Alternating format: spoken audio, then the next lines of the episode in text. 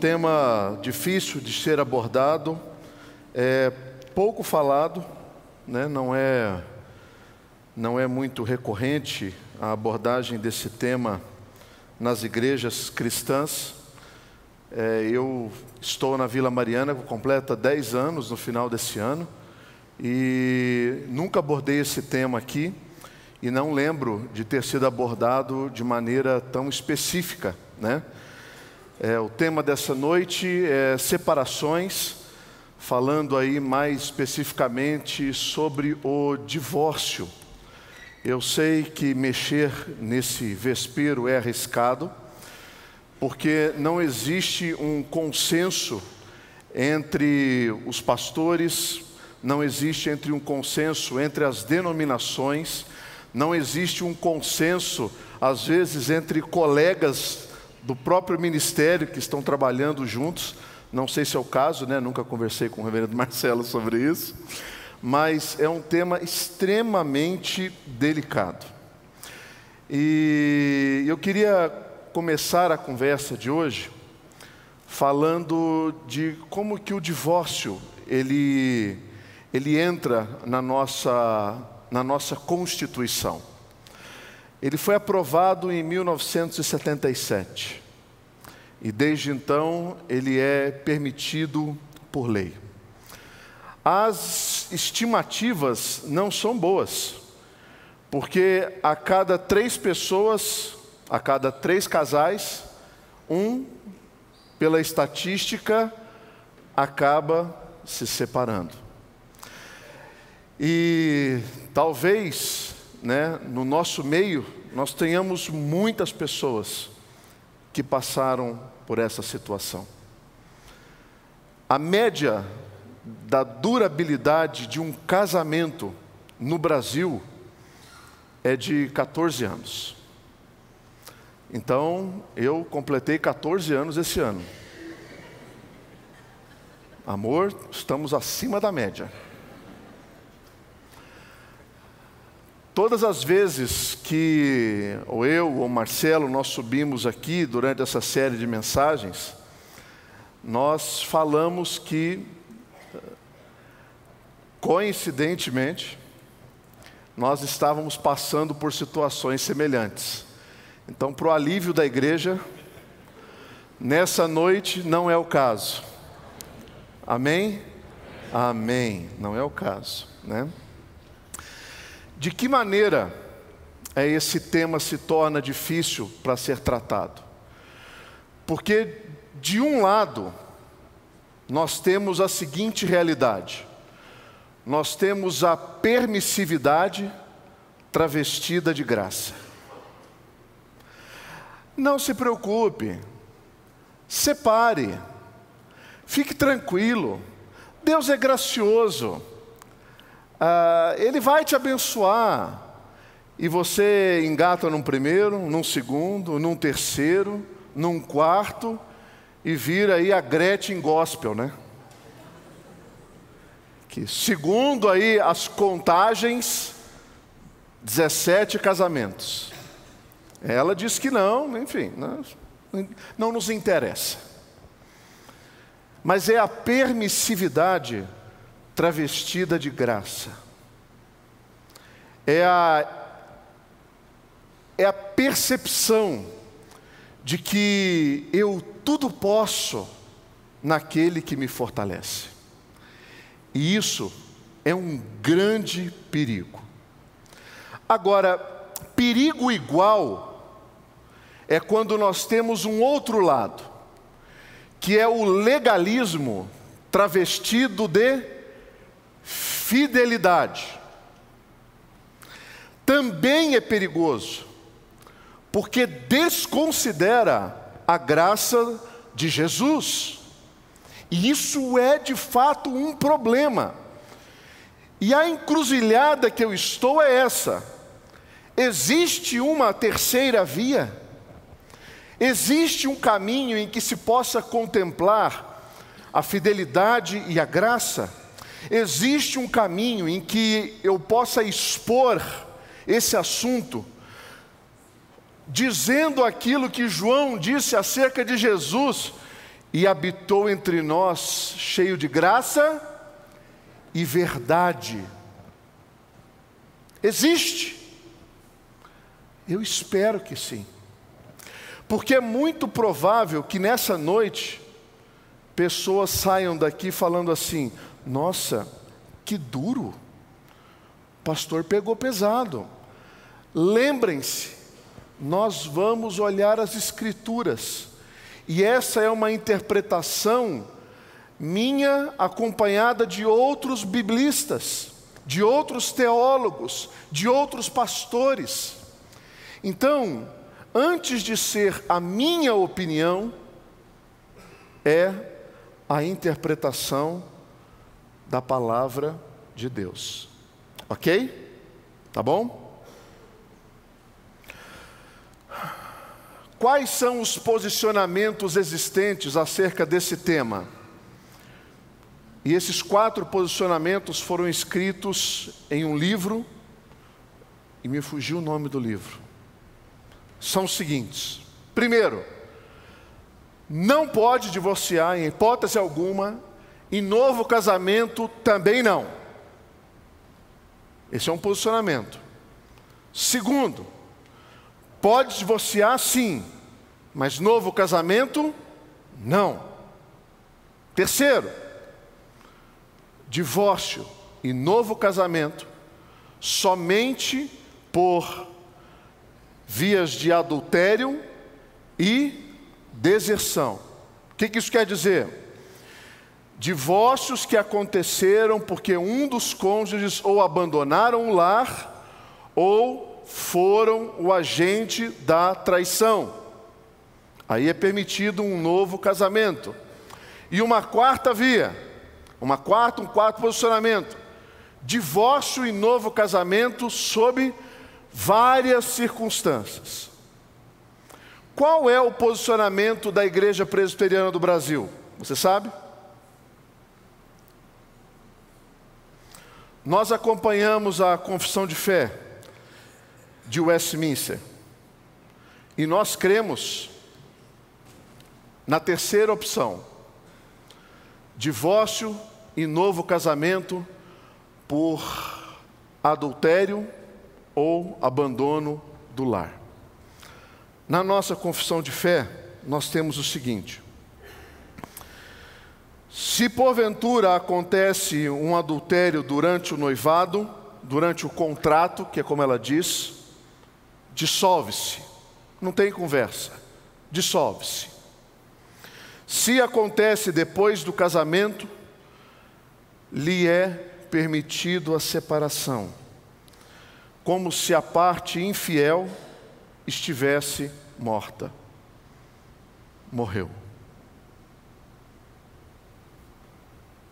Tudo bem aí?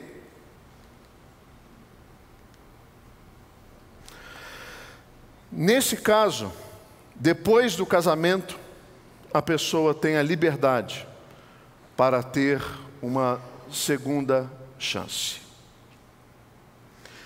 A Igreja Presbiteriana do Brasil adota essa postura como sendo uma orientação para os pastores e para a igreja. Então, quando você é pastor, quando você é presbítero, quando você é diácono, você concorda com isso.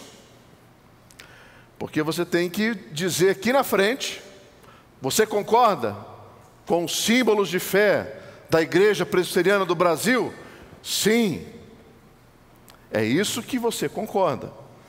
Quando você se torna membro da igreja, isto é o que você concorda. Ah, pastor, mas eu não concordo. Mas se você é membro, você concordou. Sabendo ou não sabendo, você concordou. E é através dessa visão que nós vamos fazer uma análise de um dos textos em que fala sobre o divórcio de maneira muito clara e muito objetiva, ah, não nos lábios de qualquer pessoa, mas nos lábios de Jesus. Nos lábios do noivo. Do noivo. É o noivo que vai falar. Mateus 19, versículo 3.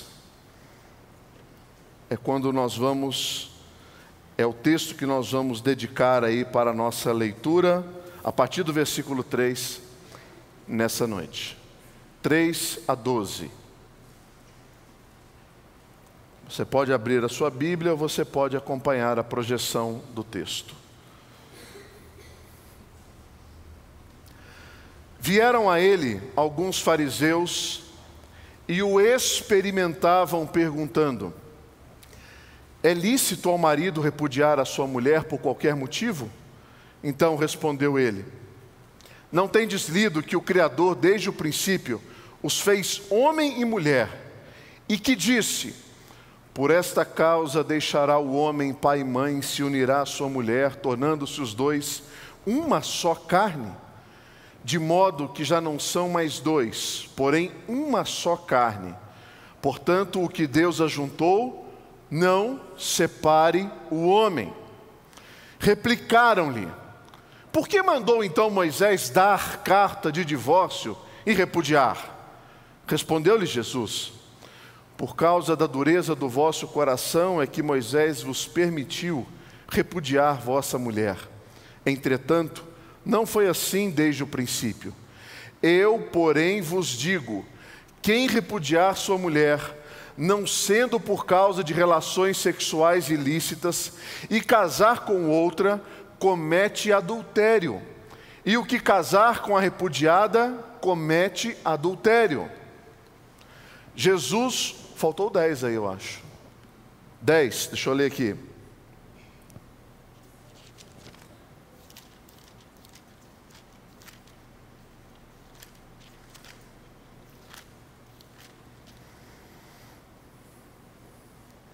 Disseram-lhe os discípulos: Se essa é a condição do homem relativamente à sua mulher, não convém casar. Jesus, porém, lhes respondeu: Nem todos são aptos para receber este conceito, mas apenas aqueles a quem é dado. Porque há eunucos de nascença, há outros a quem os homens fizeram tais, e há outros que a si mesmos se fizeram eunucos por causa do reino dos céus. Quem é apto para o admitir, admita. Vamos orar? Senhor, nós lemos a tua palavra e temos agora o desafio de fazer a exposição bíblica de acordo com aquilo que é vontade do Senhor e também daquilo que era a intenção de Mateus ao registrar esse texto, recitando as palavras de Jesus. Permita-nos, Senhor, receber da tua parte, do teu Santo Espírito, toda a instrução para a nossa vida. Que eu seja utilizado para a glória do Senhor, para a edificação da igreja e para a orientação do teu povo. É o que eu te peço, Pai, em nome de Jesus. Amém. Amém. Um texto rel relativamente curto, com boas orientações acerca do divórcio. Esgota o tema? Não esgota mas boas orientações acerca do divórcio. Primeiro, versículo 3. Alguns fariseus, que são aqueles homens da lei, se aproximaram de Jesus e o experimentavam. Que palavra é essa? Experimentavam. Eles queriam saber o gosto de Cristo? Não. A palavra aqui, ela poderia ser traduzida assim: para o tentar não é nem provar, porque provação e tentação possuem sentidos diferentes. A provação é para que você seja aprovado, a tentação é para que você seja tentado e cair nela. O diabo não nos tenta com a possibilidade de que nós não caiamos, mas Deus nos prova com a possibilidade de que nós passemos. Essa é a diferença. Então os fariseus se aproximaram de Jesus para tentá-lo, para derrubá-lo, para colocá-lo numa situação extremamente complicada. Por quê?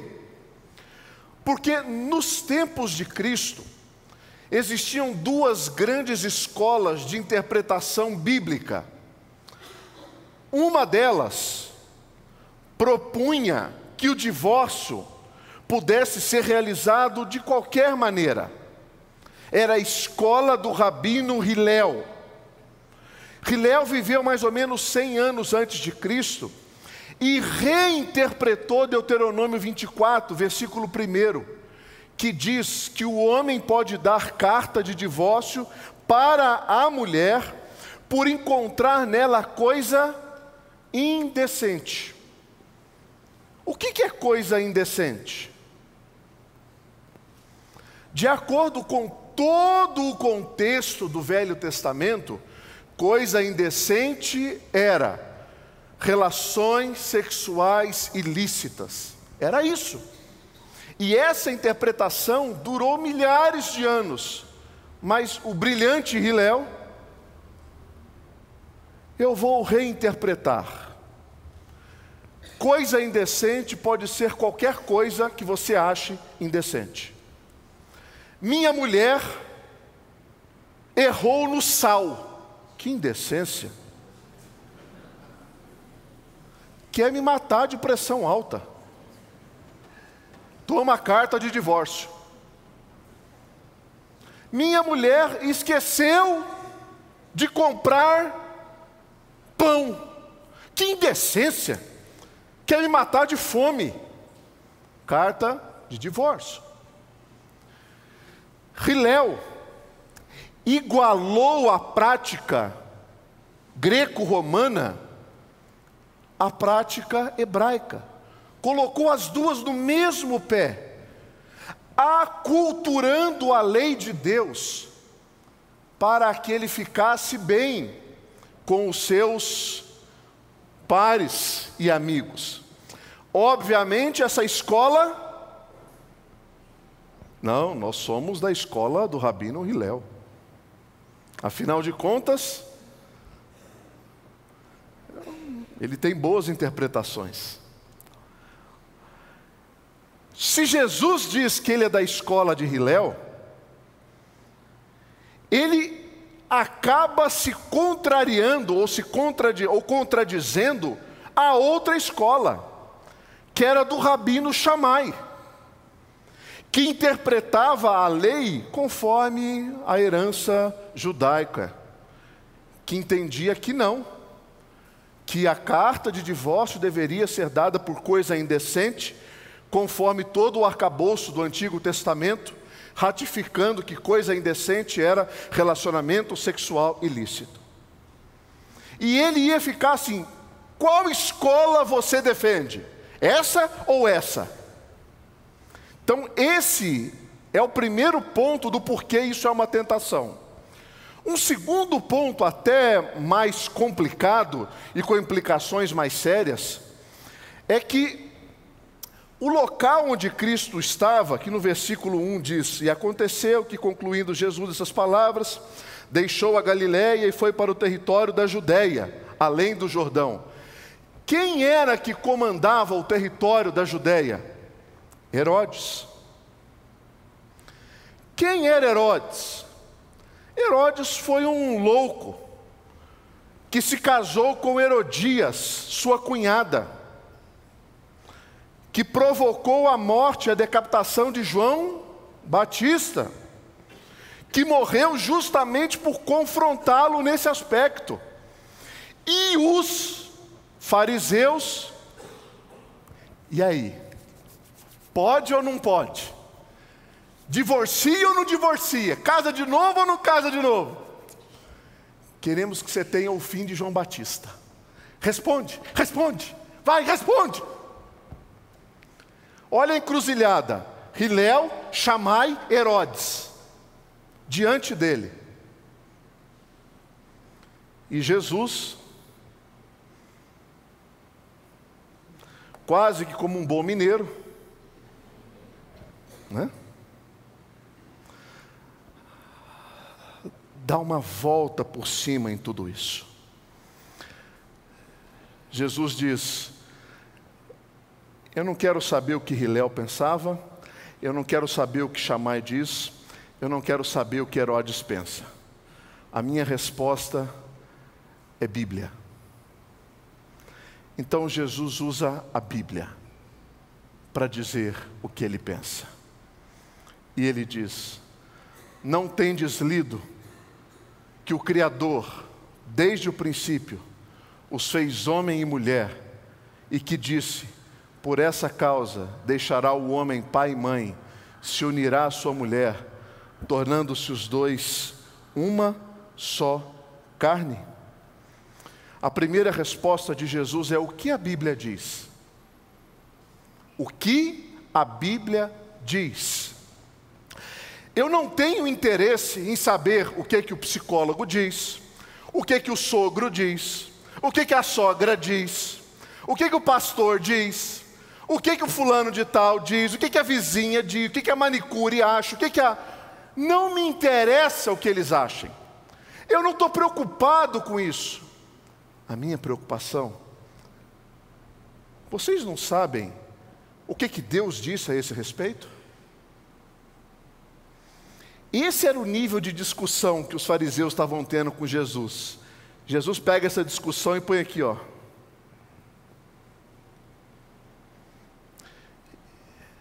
E põe lá em cima. Jesus joga lá para o alto nível dessa discussão. O que, que a Bíblia diz? A Bíblia diz que todo casamento ele é entre um homem e uma mulher. Não são dois homens, não são duas mulheres, não são duas mulheres e um homem, não são três homens e uma mulher é um homem e uma mulher. Isso é casamento. Qualquer coisa fora disso pode dar o nome que você quiser, que dentro da antropologia bíblica, da sociologia bíblica, não é casamento. O Senhor define as regras. Essas são as regras da criação. Eu sempre digo, esse versículo é tão forte, é tão relevante, é tão expressivo na Escritura, que ele é citado por Moisés em Gênesis, por Jesus nos Evangelhos e pelo apóstolo Paulo nas suas cartas. As três principais figuras da Escritura Sagrada, validando e revalidando, reafirmando o princípio bíblico do casamento. Jesus coloca lá em cima o nível dessa discussão. Ele é um casamento monogâmico, heterossexual, para toda a vida. Para todo, desculpe, para toda a vida. E o versículo 6: De modo que já não são mais dois, porém uma só carne. Uma só carne. Eu não sei qual é o seu modelo de relação sexual, mas biblicamente, só existe uma possibilidade para você ter relacionamento sexual do homem com uma mulher é quando eles deixam os seus pais, assumem o compromisso público e se relacionam sexualmente. O que é o compromisso público? Dentro da nossa concepção civil, é o casamento. Qualquer relacionamento sexual fora dessa estrutura de aliança, de fidelidade, de compromisso, de bênção de Deus, você está fora do modelo bíblico. Quem se relaciona sexualmente fora do casamento, casamento, aliança, papel passado, escrito, testemunha e festa. Festa não precisa. Se tiver, me chama. Qualquer modelo fora dessa estrutura, você não está em conformidade com a Escritura Sagrada. Está à parte, está fora. Porque é isso que Deus diz ser o modelo para o casamento. Por que mandou Moisés dar carta de divórcio e repudiar? Quiseram eles de novo colocar Jesus numa encruzilhada. Porque Moisés disse isso para a gente dar carta de divórcio. E Jesus, mais uma vez, pega essa bomba e diz assim: por conta da dureza do coração de vocês. E é muito interessante, porque a resposta que eles dão para Jesus, a pergunta que eles fazem para Jesus, ela tem a seguinte, é, é, o preceito implícito: porque Moisés man, mandou, como se Moisés estivesse dando uma ordem, dizendo: separe, divorciem. Mas na resposta de Jesus, ele diz: foi por conta da dureza do seu coração que Moisés permitiu, não é ordenou que vocês dessem carta de divórcio. É uma permissão pela depravação do nosso coração, que é mal, que é ruim, que é inclinado a vingança, que é inclinado ao não perdão. É uma permissão. Isso acontece na Escritura, provavelmente, porque quando Deus olha para um relacionamento marcado por brigas, desavenças, traições, agressões físicas, verbais, emocionais, sexuais. Pela misericórdia de Deus, o Senhor faz uma concessão para que haja um fim desse inferno e não um inferno sem fim. Mas é uma concessão que biblicamente possui orientações muito claras, por conta da dureza do coração. Não é parte do plano original, mas Deus usa a misericórdia. O que é essa dureza de coração? O que isso representa de maneira prática para nós? Um coração inflexível um coração cheio de verdade e da razão, um coração já endurecido como um barro, que o único jeito de ser tratado é se for quebrado e refeito. Um coração duro é um coração sem a sensibilidade do outro, que não absorve mais, que já não sente, que já não deseja casamento, imprescindíveis.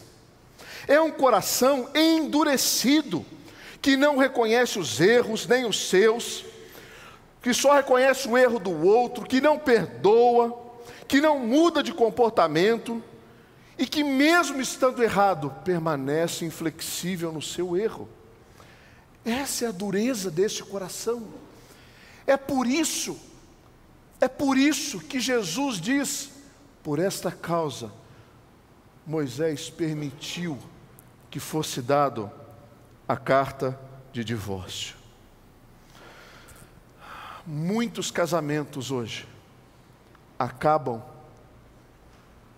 porque as pessoas carregam uma verdade demoníaca nas suas mentes. Sabe qual verdade é essa? Eu tenho o direito de ser feliz. E enquanto a minha felicidade é sustentada, nós estamos juntos. A partir do momento em que a minha felicidade ela entra em colapso ou inexistência, eu descarto para viver com outra pessoa, pelo direito de ser feliz. Quem disse que nós temos esse direito?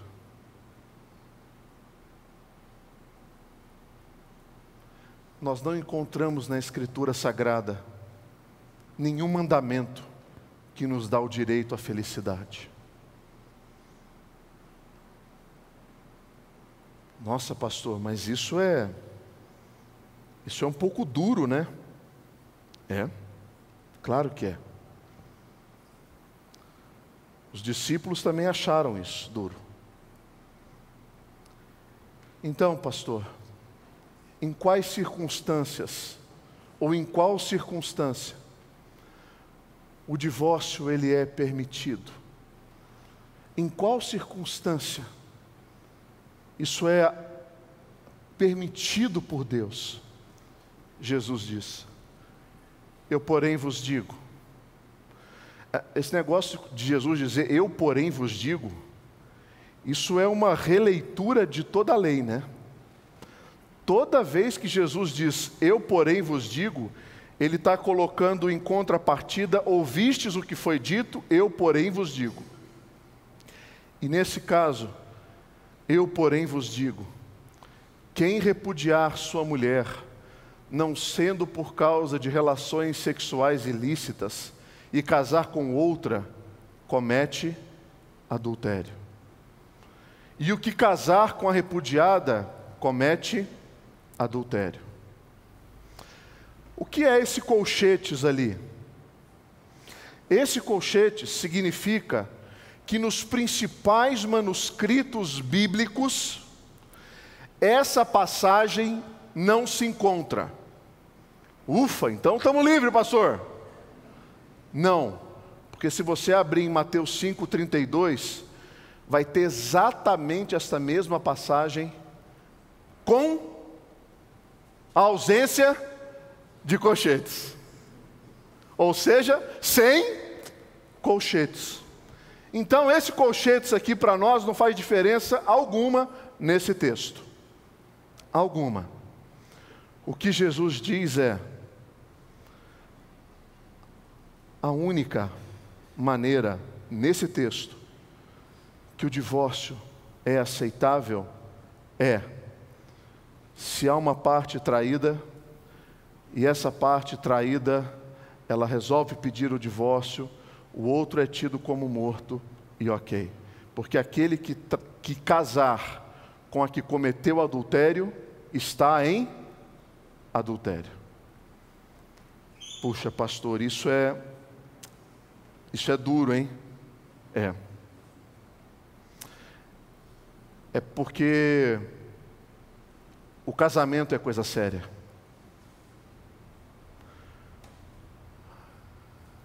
Casamento não é para amadores. Casamento não é para aventureiro. Você sair da casa dos seus pais, tirar uma mulher da casa dos seus pais,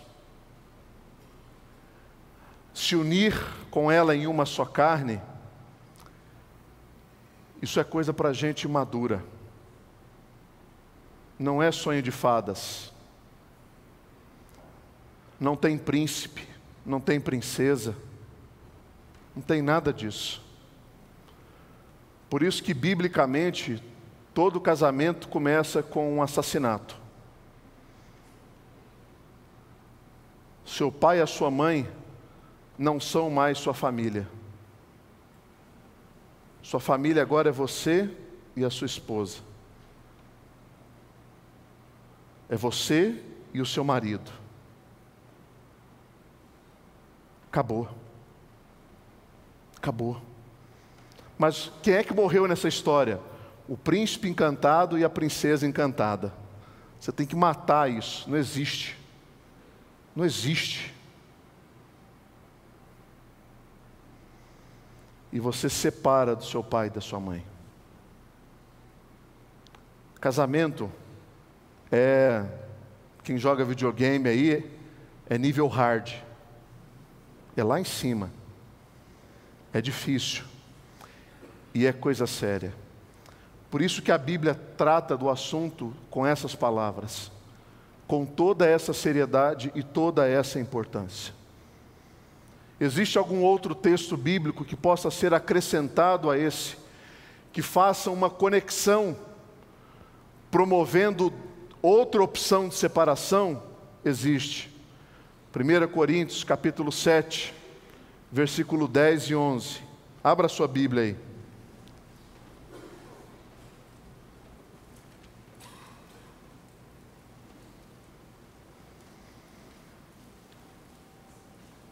Primeira Coríntios capítulo 7, verso 10 e 11.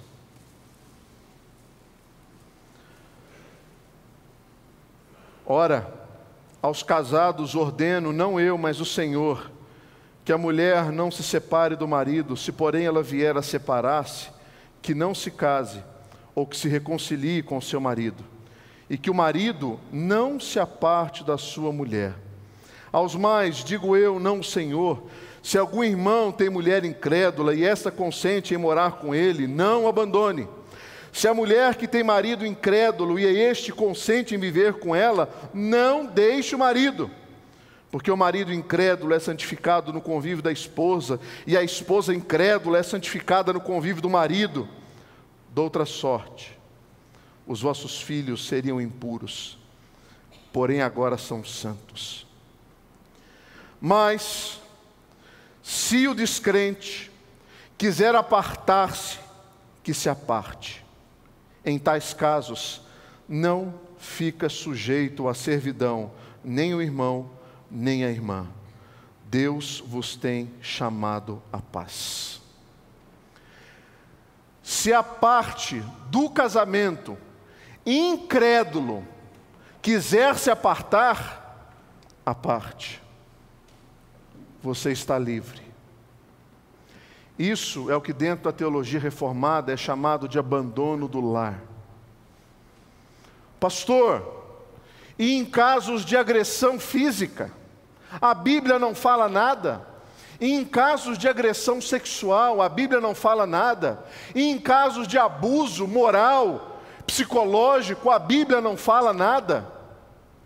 Muitos teólogos entendem que quando isso acontece, a parte que realiza tais coisas já abandonou o seu lar, já deixou o seu lar só está de maneira presente, mas completamente. E primeiro, se alguém nessa igreja ou alguém ouvindo essa mensagem sofre abuso físico, agressão, primeiro denuncia e depois você larga esse pilantra, porque certamente ele não é digno de estar ao seu lado, ele não está ao seu lado, ele já te deixou, pastor é membro da igreja, faz uma carta denunciando que o conselho julga, abre um tribunal, expulsa da igreja e aí se separa porque não é crente.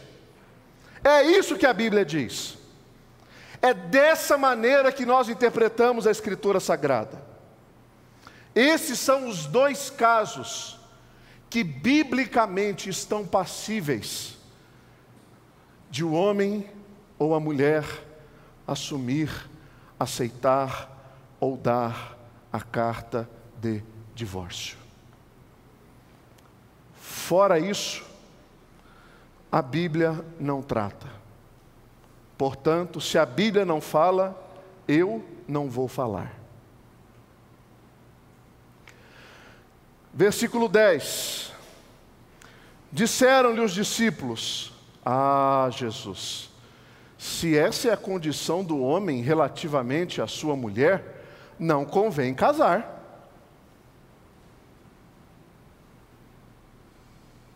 se, se eu não posso dar uma carta de divórcio porque ela, ela não passou minha camisa, não convém casar. E Jesus diz: nem todos são aptos para este conceito, mas apenas aqueles a quem é dado. Nem todos estão, aptos para o casamento, nem todo mundo.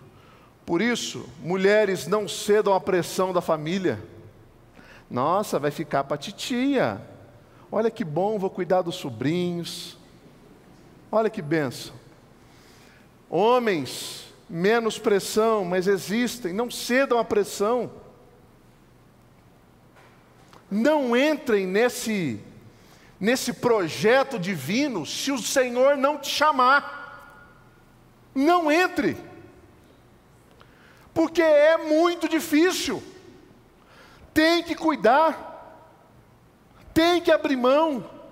Tem que reconhecer. Tem que perdoar tem que pedir perdão. Por isso que Jesus diz: não é para qualquer um, somente para aqueles a quem é dado. Aí ele vai falar, mas tem uns que são eunucos de nascença. Eunucos eram aqueles homens que eram chamados para cuidar do harém do rei.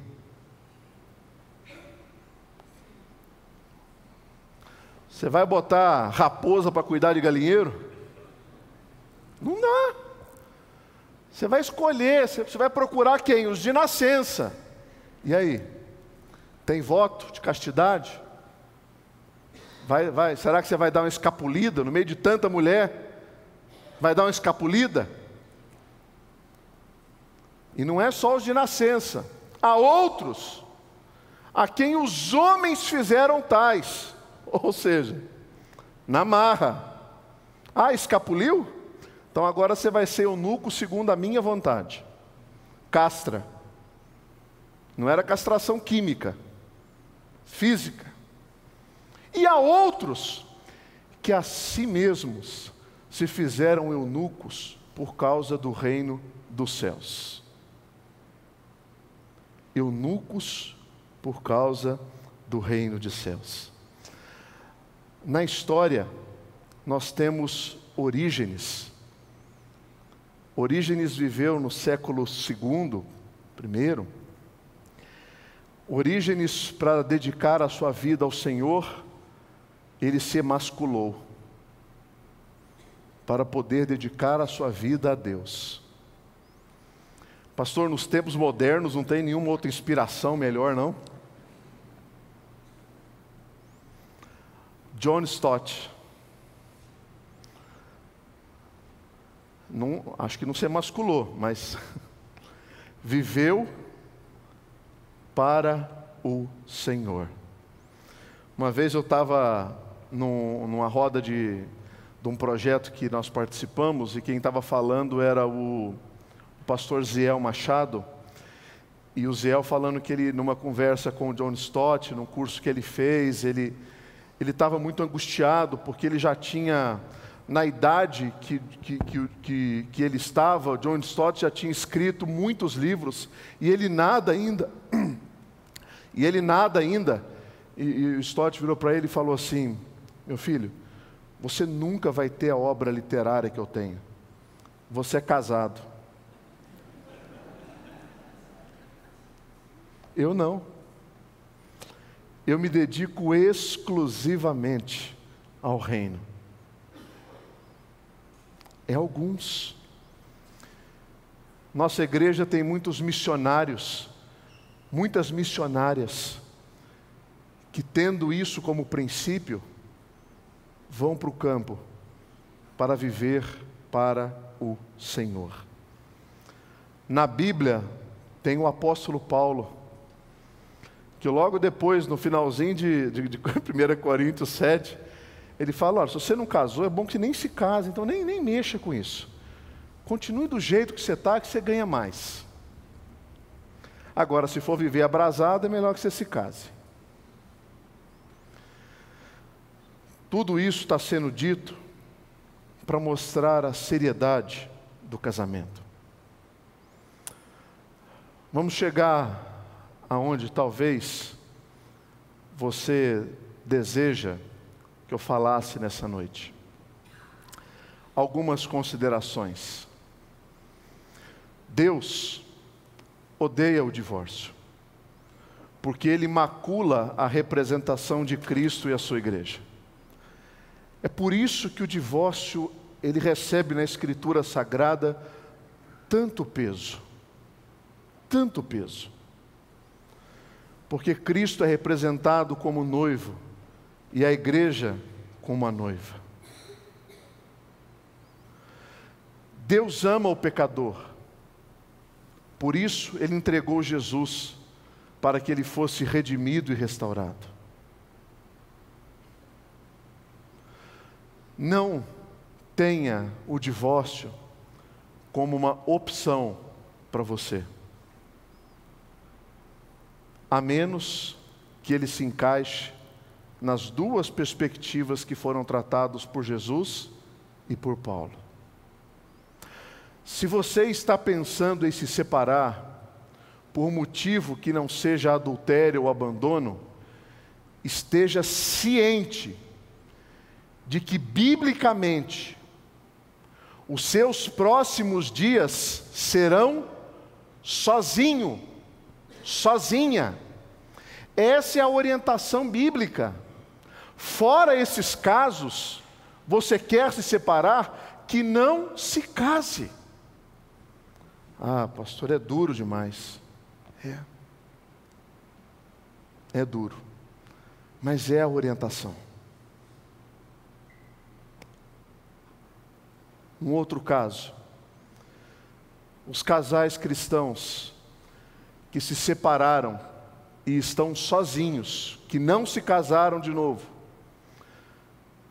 Vocês podem pedir perdão um ao outro. E podem pedir perdão também a Deus. E, se possível, buscar uma reconciliação. Pastor, isso pode acontecer? Pode. Nós temos caso aqui na nossa igreja de situações exatamente como essa. Exatamente como essa. E por fim, a situação mais complicada. Os casais que se separaram sem motivo, e se casaram, motivo bíblico, e se casaram novamente. E agora, pastor, agora me separo? Enfrento outro divórcio? Não. Confessem o seu pecado a Deus por terem se separado. Confessem o seu pecado por terem se casado de novo, porque a Bíblia diz que é pecado e sinceramente arrependidos, desfrute do perdão de Deus nesse novo momento da sua vida. Olhe para frente. É graça de Deus. É graça de Deus. E isso é o único motivo pelo qual nós encontramos casais que se separaram por não terem motivos bíblicos para isso, casaram-se de novo e são abençoados por Deus. É graça de Deus. Não é regra, é graça de Deus. É isso que o Senhor faz. Pastor, e a resposta? Deus me abandona? Não. Não abandona. Talvez carregar o fardo de uma experiência fracassada de um relacionamento seja o maior peso que você leve ao longo da sua vida. Por ter depositado ali seus sonhos, recursos, seu tempo e talvez os melhores anos da sua juventude. Bola para frente. Olhe para o alvo. É graça de Deus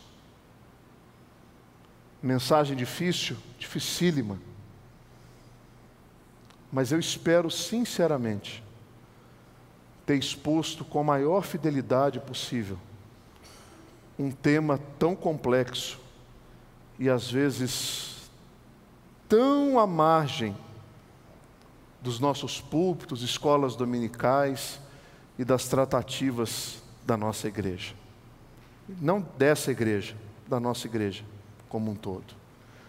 Que Deus, pela Sua graça, derrame sobre nós de maneira abundante, para que a gente viva para o louvor do Seu nome. Amém. thank you